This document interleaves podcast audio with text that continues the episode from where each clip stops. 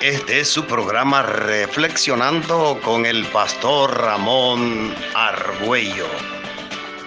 En Hebreos 10:25 leemos, no dejando de congregarnos como algunos tienen por costumbre, sino exhortándonos y tanto más cuando veis que aquel día se acerca. ¿Por qué el cristiano debe congregarse con sus hermanos en la fe?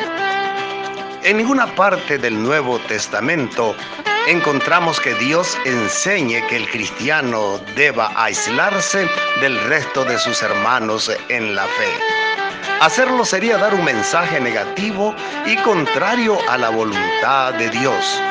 Sería como decir sin palabras, no necesito de nadie y tampoco quiero compartir con otros nada, porque lo que soy y lo que tengo lo debo a mí mismo.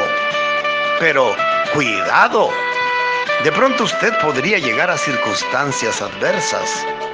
Por ejemplo, una guerra en donde lo pierda todo y usted se vea obligado a emigrar y a necesitar el favor de alguien.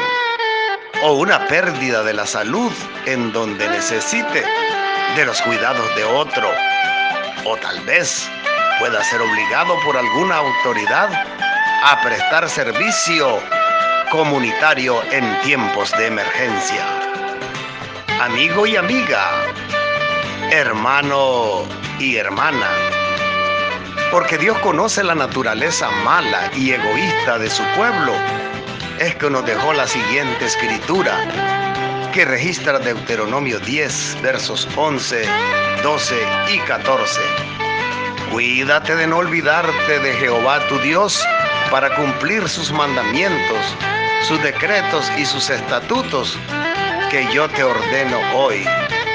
No se suceda que comas y te sacies y edifiques buenas casas en que habites y se enorgullezca tu corazón y te olvide Jehová, tu Dios que te sacó de tierra de Egipto, de casa de servidumbre.